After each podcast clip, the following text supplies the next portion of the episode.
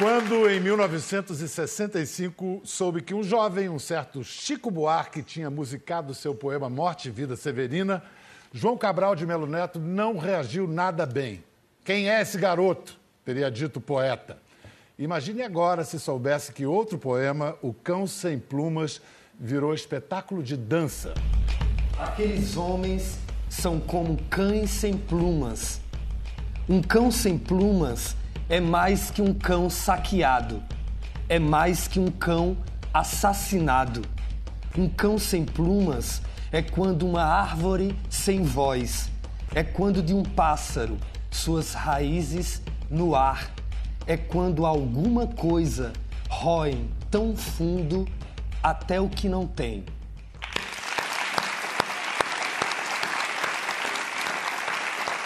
Esse esse é apenas um breve aperitivo da poderosa adaptação de Cão Sem Plumas por Débora Coker. Além da voz de Lirinha que a gente acabou de ouvir, o espetáculo une dança e cinema com imagens feitas por Cláudio Assis. Débora Coker está aqui, pode aplaudi-la, por favor.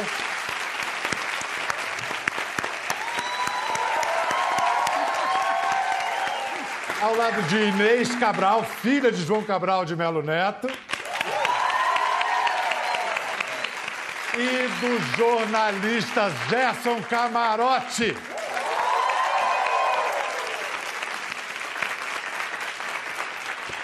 Inês, com toda sinceridade, qual foi a sua reação quando soube que essa moça pretendia adaptar o Cão Sem Plumas para um espetáculo de dança? Sinceramente. Claro. Olha, na hora que eu soube pela gente dele, eu ainda perguntei para ela como que ela vai fazer. Fiquei, eu achei que não ia dar certo. Aí eu conheci a moça aqui, a primeira coisa que eu falei com ela, eu tô doida para ver como é que você vai fazer isso. Aí ela respondeu, eu também. Foi, bom, sinceridade para sinceridade. Mas por que adaptar João Cabral para dança e como, Debinha? Bom, eu já conhecia esse poema da década de 80, quando eu era jovem.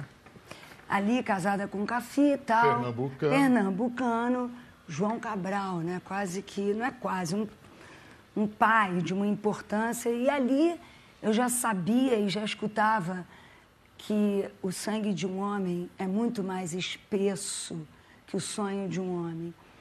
Dali anos se passaram e tal, e a vida, a minha companhia, o trabalho, é, eu reli esse, esse poema.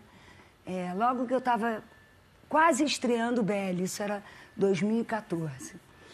E esse poema veio na minha mão e eu reli, e foi assim, é, arrebatador. Eu reli, parece que é, veio com uma, ah, com uma contundência, com uma, sabe, com uma, é, uma emoção. Eu, eu fiz lágrimas e, e, e, e percebi o quanto ele era um, quanto ele é humano, o quanto ele é carne, pele, enquanto ele. E aquelas foi... palavras, sabe? Foi essa emoção que te convenceu, Inês? Foi isso que a gente está vendo Olha, aqui? Eu, eu, eu, bom, eu, eu sou fã da Débora, acho que eu vi todos os espetáculos dela. Eu, eu achei que se alguém pudesse fazer alguma coisa, era ela. Mas quando eu vi, eu fiquei assim, siderada, porque eu achei que era impossível, sabe? Eu achei que era impossível e ela fez. Inclusive, eu falei para ela Vindo dessa um negócio aqui, assim, meu pai não gostava de música, né? Porque ele dizia que a música botava ele para dormir. Agora eu tenho certeza que ele ia adorar o som desse, desse espetáculo. Porque é, porque é uma coisa muito forte, muito porradão, né? É, a minha impressão é que a Débora consegue, com esse, com esse espetáculo, tornar concretas as imagens do poema. Exatamente. Você realmente vê as imagens. É, é impressionante.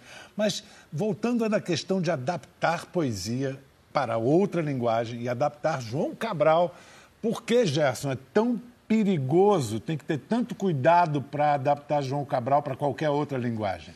É, é, não é algo fácil, porque não é obra também de, de fácil assimilação, é uma obra é, do concreto. A poesia do João Cabral de Melo Neto, ele é um poeta racional, então você tem que entrar primeiro nessa racionalidade, até para depois buscar emoção, como na dança, ou mesmo num documentário como a gente fez com Morte e Vida Severina, eu e a Cris Aragão.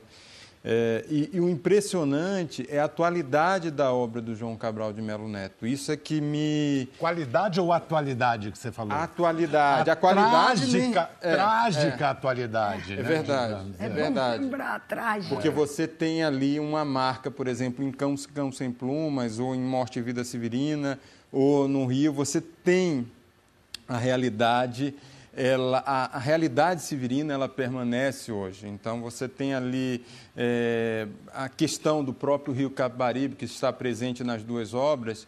Hoje você vê até uma situação bem mais aguda do que aquela descrita pelo poeta. Você tem a realidade, mas hoje ela ainda consegue ser mais dura do, Agora, que, desculpe, do que dos anos 50. Desculpe te interromper. Eu, eu percebo ah, uma atualidade, uma universalidade. Sim. Aquele rio são todos os rios, os ribeirinhos não são localizados no Brasil. Não é uma poesia regionalista. Não, não é longe, universal. ela é universal. É transcende o regional. Ela...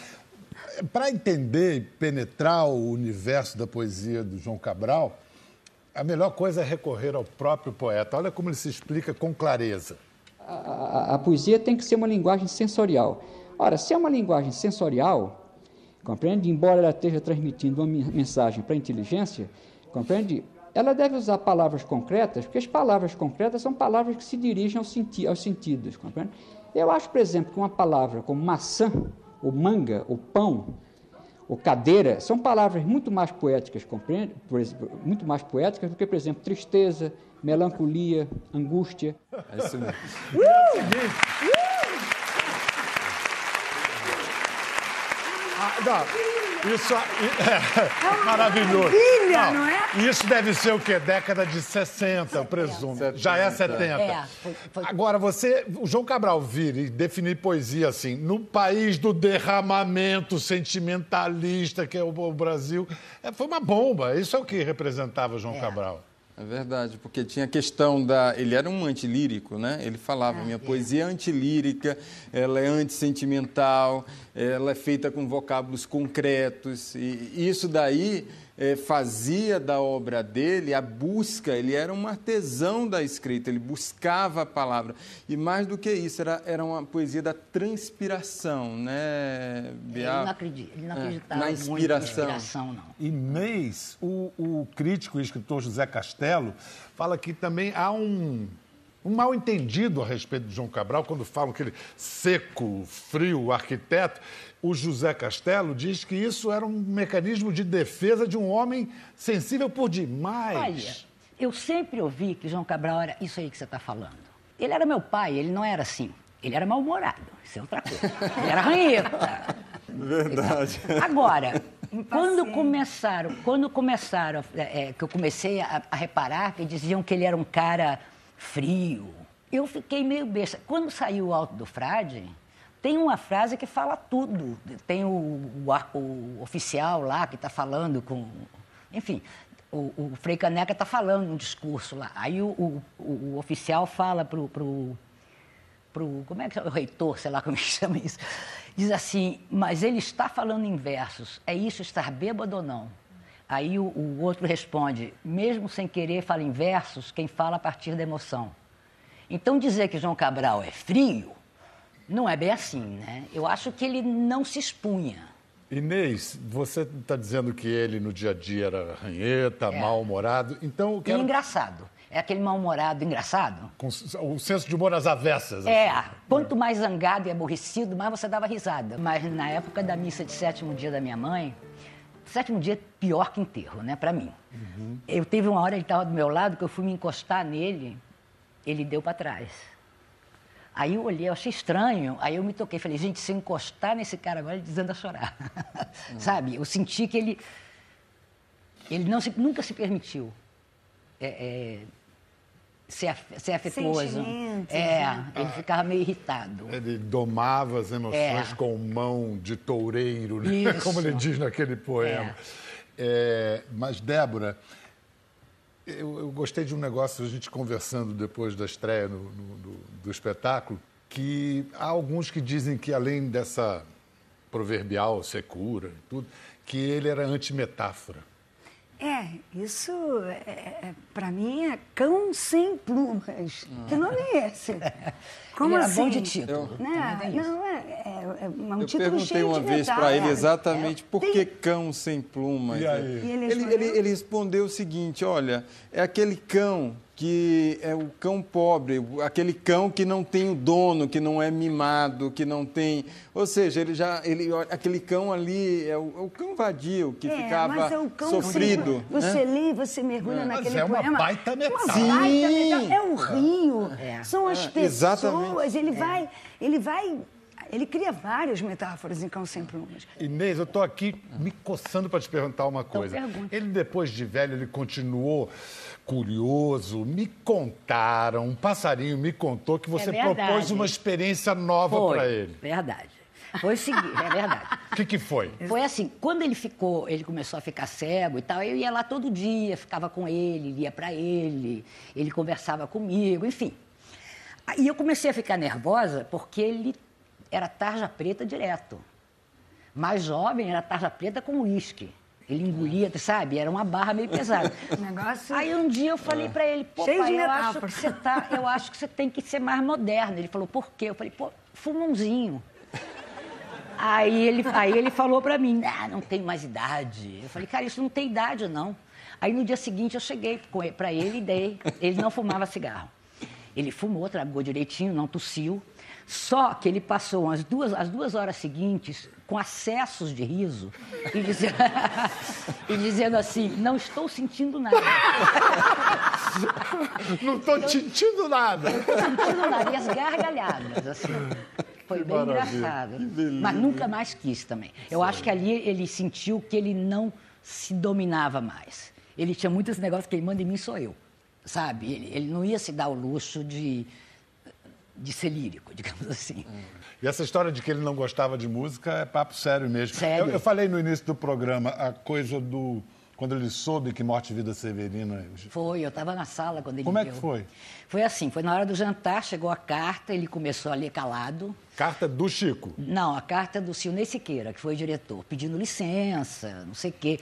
E dizendo que tinha um jovem é, estudante que tinha posto, le...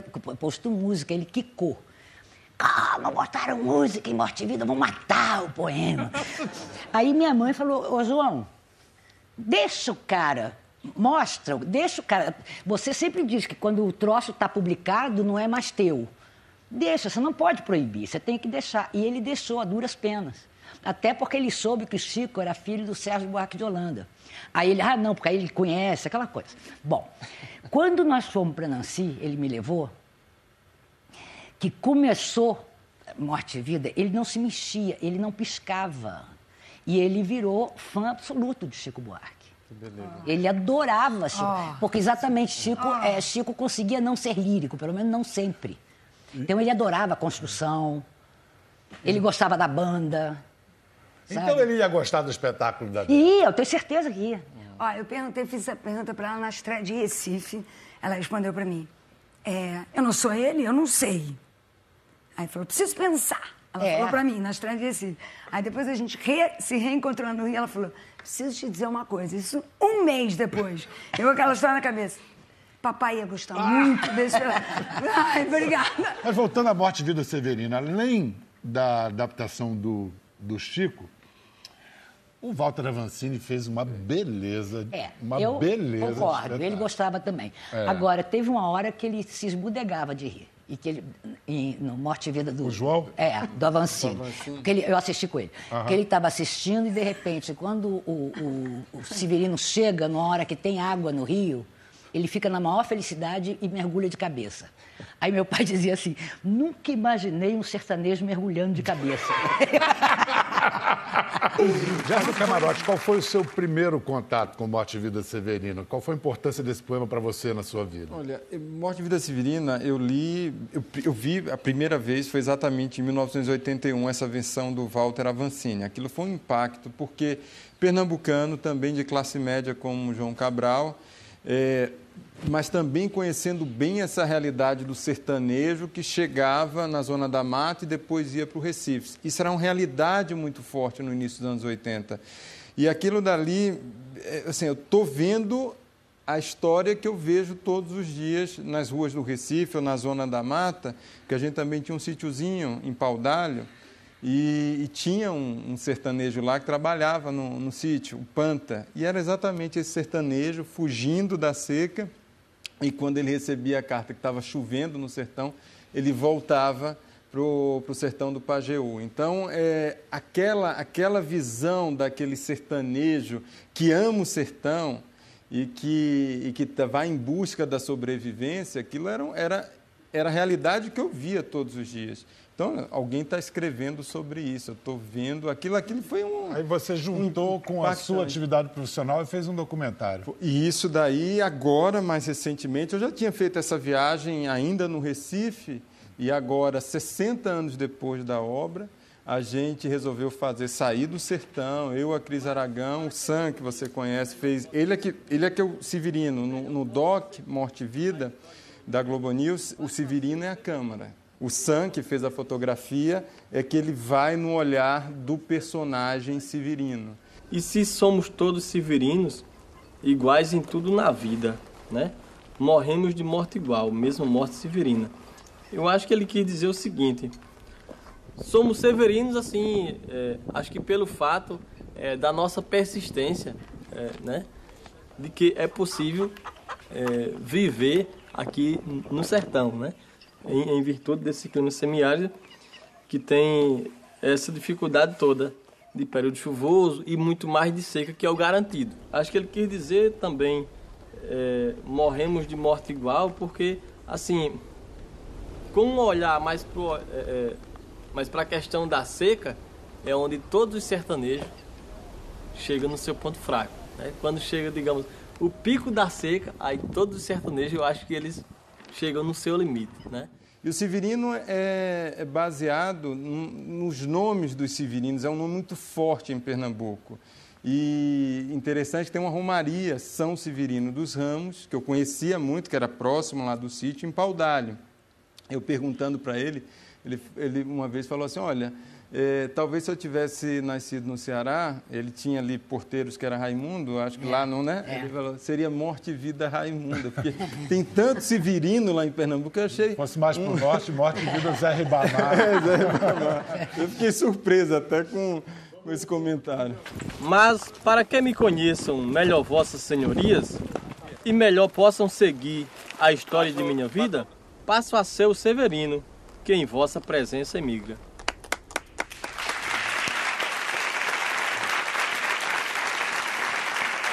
Lirinha, senta aqui um pouquinho com a gente antes de, porque daqui a pouco eu sei que você vai botar todo mundo para declamar junto de você. Primeiro, deixa eu explicar quem é o Lirinha, né? Que, ele, que a gente ouviu declamar no início. Ele é o criador do Cordel do Fogo Encantado, que é uma banda que mistura performance, poesia, música, tudo num barato circense, né? Maravilhoso. E um dos pontos altos é o poema Os Três Mal, Os Três Mal Amados. Três Mal Amados. É um fragmento das palavras de Joaquim é, que editamos para essa. Interessante esse poema, curioso, porque ele são falas de três personagens do poema Quadrilha, de Drummond. O famoso poema Quadrilha. Então ele desenvolve Amava, é. Raimundo, falas de Raimundo, João Cabral, né? desenvolve as falas de Raimundo, de Joaquim e de João. E quando eu comecei a, a, a dizer esse poema, nos shows do Cordel do Fogo Encantado, as pessoas diziam junto comigo. E muitos até não sabiam que era de João Cabral. Só no final do é poema. Não sabendo, perderam o medo e chegaram lá. É, é incrível. Ótimo. É, é incrível, é muito. Mas então, antes da gente ver o Lirinha botar todo mundo para declamar com ele daqui a ah. É, essa coisa do seu João Cabral particular, qual é o verso que você se apega? Vamos começar pela filha. Inês. Olha, eu, não, eu sou incapaz de, de memorizar. Falar, é, mas um poema dele que eu acho o porradão é um que chama Questão de Pontuação. Conhece? É curtinho. Eu conheço e você vai dizer daqui a pouco, no, no depois do intervalo. Tá bom. Gerson, e você? Ah, eu, eu, gosto do trecho final. A gente estava falando aqui antes de começar, o trecho final de Morte e Vida, que a gente estava falando da questão da morte muito presente, da vida e aí ele vem com a explosão da vida, mesmo quando é assim franzina. A explosão, eu também não sou bom de declamar. Mesmo quando ela é pequena e ele vai, ele vai falando como é belo uma vida, mesmo que seja uma, uma vida severina. Eu acho que é tão, tão forte aquilo dali, né? Aquela coisa de, olha, a, a vida é maior que tudo, mesmo quando é uma vida que vem do sertão, tentando vingar e tem dificuldade de vingar, e ela explode. Débora, e você? O que, que você diria? Agora você está cão sem plumas total, né? Eu, eu acordo cão sem plumas, eu mastigo. E você sem gosta da plumas. palavra espesso. Eu gosto da palavra espesso, eu gosto muito eh, quando ele vai buscando da onde nasce o homem naquele homem, o homem naquela lama, aquela lama naquele rio, aquele rio. Onde começa. Onde começa aquilo. Você sabe que para mim é. é- é- eu, eu penso no Cão Sem Plumas universal o tempo inteiro e penso a, a tragédia e a exuberância, o seco e a lama molhada. Eu penso no, na- no mastigado, no homem mastigado, saqueado, roubado e no homem teimoso, resistente. Essa terra é minha, é meu lugar. Eu quero ficar ali, uma afirmação de uma potência. É, é, a, a terra, afirmar quem você é, além de você ter um nome, você tem um lugar que é seu. Isso é incrível, isso é, isso é essência. Eu sinto assim como uma. Esses homens caranguejos, esses caranguejos homens, eles. Essa brutalidade, ao mesmo tempo com uma força, é, guerreiros, caranguejos guerreiros, assim. Tanto é que, para mim, o, o, o espetáculo termina naquele barco, naquele. Aquele, esse rio é meu. E eu, vou- essa vida é minha, sabe? Ele fala muito da pele, da carne, do corpo. Ele fala muito. E, para mim, essa palavra pele, pele, é a minha palavra. É isso. Lindo.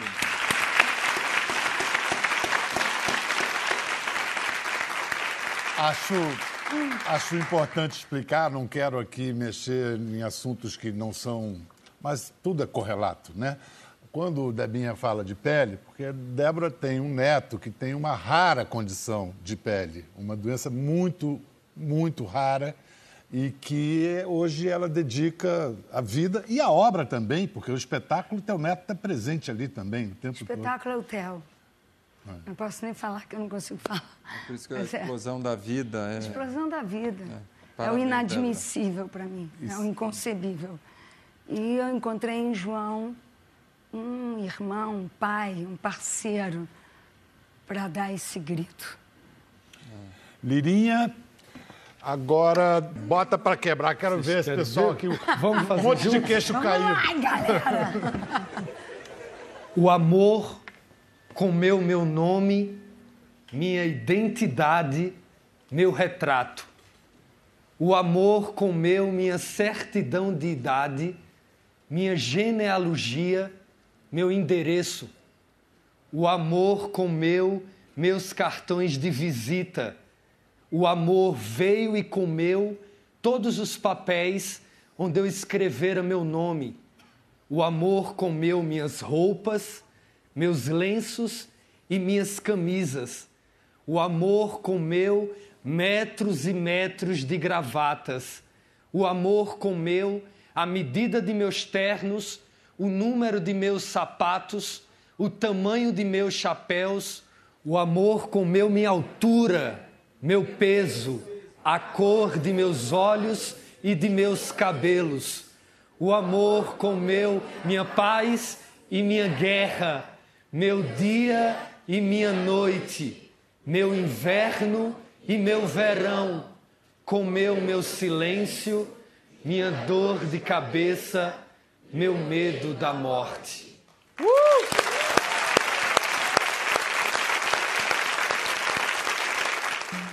Somos muitos severinos, iguais em tudo na vida.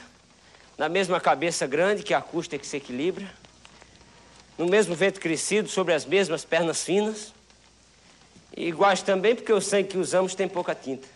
E se somos severinos, iguais em tudo na vida, morremos de morte igual, mesma morte severina, que a morte de que se morre de velhice antes dos 30, de emboscada antes dos 20, de fome um pouco por dia.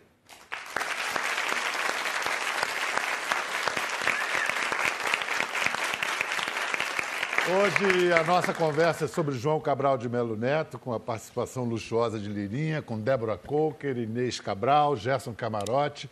Eu, em 90, agora não sei se foi 97 ou 98, você 97. sabe. 97. eu entrevistei João Cabral, encontrei com ele, ele estava deprimido, pois não, não conseguia mais ler, não tinha mais visão, portanto, não escrevia. Para ele, escrever era um tinha que ter o ato visual, né? É, ele gostava de ver as estrofes quadradinhos, quadradinho, É. papel. E aí, enquanto arrumavam a luz, a câmera, preparavam tudo, eu lembro que estava um dia de um calor desgraçado e não, não podia botar ar-condicionado, porque era um apartamento de um prédio tombado. Nós ficamos conversando, aquele papo, e ele de cara logo virou para mim e falou assim: a última repórter que veio aqui perguntou, a primeira pergunta dela foi onde eu nasci. Eu falei, não, poeta, eu sei onde o senhor nasceu. Daí eu tenho a dedicatória dele até hoje, que é a seguinte: a Pedro Bial, que sabe onde nasci, um abraço, João Cabral de Belo. Vamos ver um trecho da entrevista. É, o senhor diz que o- uma das singularidades de sua poesia é que, ao contrário da maior parte dos poetas que ficam voltados para o mundo interior, o senhor sempre se voltou para o mundo exterior. Mas o mundo exterior também não serve aí como um reflexo do, do mundo interior? Bom, é difícil dizer, porque afinal de contas, se você escolhe uma coisa do mundo exterior para falar, escolhe uma e não outra, já nisso uma forma de expressão, uma preferência pessoal, compreende Um critério subjetivo. um critério subjetivo. É porque eu podia, por por exemplo, em vez de escrever sobre, sobre Sevilha, escrever sobre Madrid. Compreende? Mas eu gostei muito mais de Sevilha que de Madrid.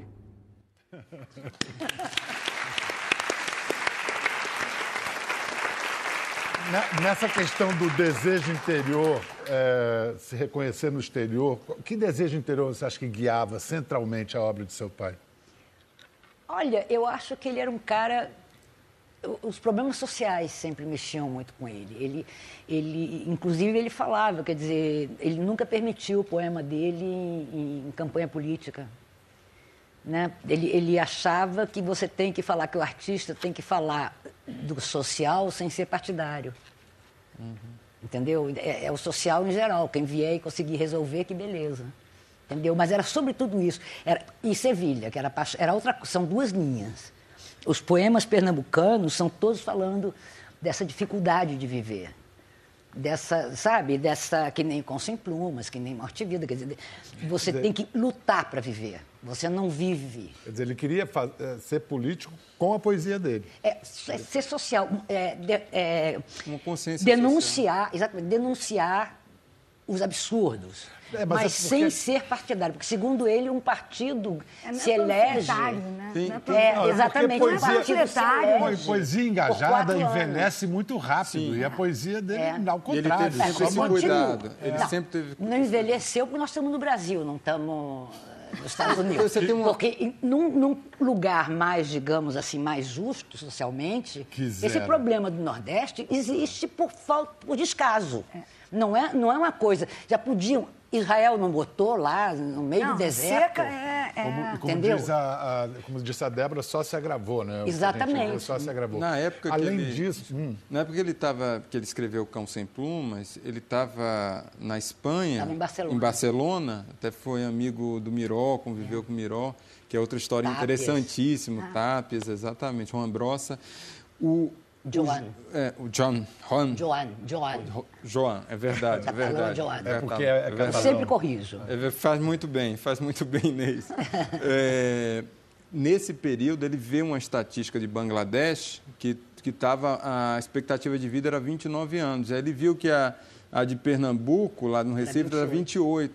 Que era a Então, idade que ele tinha. Ele ficou impressionado. Foi com aí que ele escreveu É, Cão Sem Plumas. E é- não é panfletário. Não é, é- não é de, de maneira alguma. Acho que Não, é uma- não é. Não, se Ele fosse é apenas um- panfletário, teria envelhecido. Exatamente. Vamos brincar de ler. Desculpa, Lirinha, mas a gente, você fica falando, a gente fica com vontade de declamar. Isso Então é eu vou coisa. ler. Ó, isso, É. isso é coisa de Pedro também. Isso é poeta, coisa né? que eu já vi Ó, ó, Pedro. poeta. Eu vi Pedro recitar muita poesia. Eu vou me chamar de poeta aqui na presença de- de- do Monumento João Cabral? De jeito nenhum. Eu vou ler duas estrofes do Catar Feijão, do clássico Ai, Catar Feijão. Catar Feijão se limita com escrever. Jogam-se os grãos na água do alguidar e as palavras na da folha de papel. E depois joga-se fora o que boiar. Certo, toda palavra boiará no papel, água congelada, por chumbo seu verbo. Pois para catar esse feijão, soprar nele e jogar fora o leve e oco, palha e eco. Não resisto ler a segunda parte. Inteiro, é, eu acho. Ora, nesse catar feijão entra um risco. O de que entre os grãos pesados, entre um grão qualquer, pedra ou indigesto, um grão imastigável de quebrar dente. Certo não, quando ao catar palavras. A pedra dá à frase seu grão mais vivo, obstrui a leitura fluviante, flutual, assula a atenção, isca-a com o risco.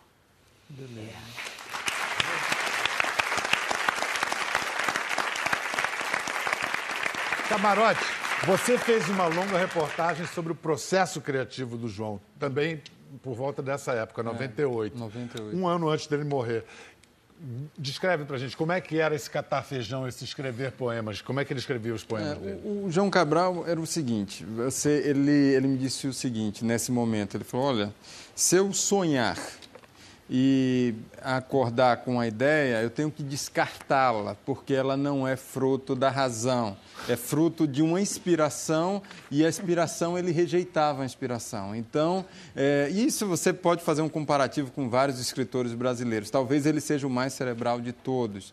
Então, para ele era o ofício. Ele falava é um ofício pes, é, um ofício a escrita é um, um- é um ofício muito pesado, é o pesado ofício da escrita. E ele em vários momentos da, dessa foram duas conversas no início de janeiro de inclusive era o dia do aniversário dele a última conversa. E o, o João Cabral, nesse período, ele já, ele já se considerava um ex-escritor exatamente por causa desse problema da visão. Ele só tinha uma visão periférica, ele dizia que tinha uma espécie de nuvem. E isso estava deixando ele muito, muito incomodado, até mesmo um pouco deprimido. E eu perguntei, mas vem cá, não dá para você editar, não dá para você... Vai perguntar a mesma coisa. E aí ele, não, porque eu preciso ver o poema. Então ele, ele era o construtor da palavra mesmo, né? Lirinha, você dedica parte da sua vida à obra do João Cabral, né? Quantos por cento? Não esperava que me envolveria no Cão Sem Plumas de, de Débora, o que aumentou essa... é, Essa presença. Me envolvi muito na construção do- da, da trilha, do espetáculo. Você já consegue antever que marcas vão ficar do João Cabral no seu trabalho? Difícil, difícil, mas com certeza é um. É uma. um- um- é fundo, é profundo. É uma, é uma virada de esquina, é uma tomada de um caminho sem volta, né? Não dá para você. Não dá. Inês, chegou a hora de você ler questão de pontuação, Caramba. tá?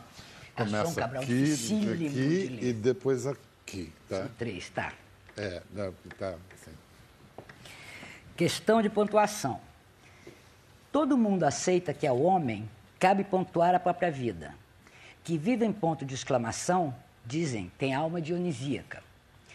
Viva em ponto de interrogação foi filosofia, ora é, é poesia. Viva equilibrando-se entre vírgulas e sem pontuação na política. O homem só não aceita do homem que use só a pontuação fatal, que use na frase em que ele viva o inevitável ponto final.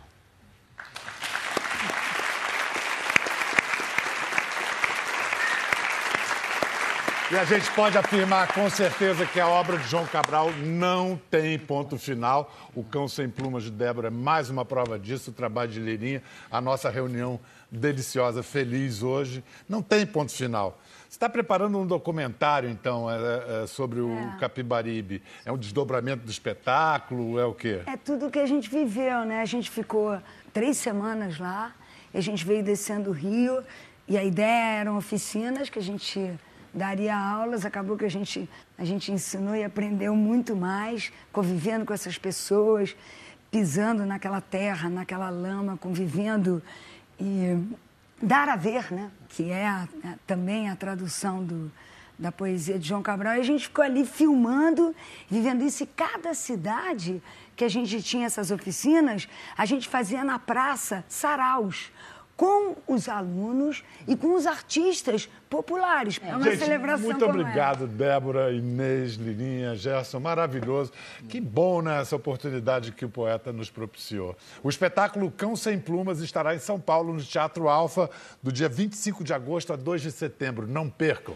Então a gente termina com imagens do documentário que Débora está produzindo e que, enfim, ilustram a realidade da poesia viva e inconformada de João Cabral de Melo Neto. Até a próxima, valeu!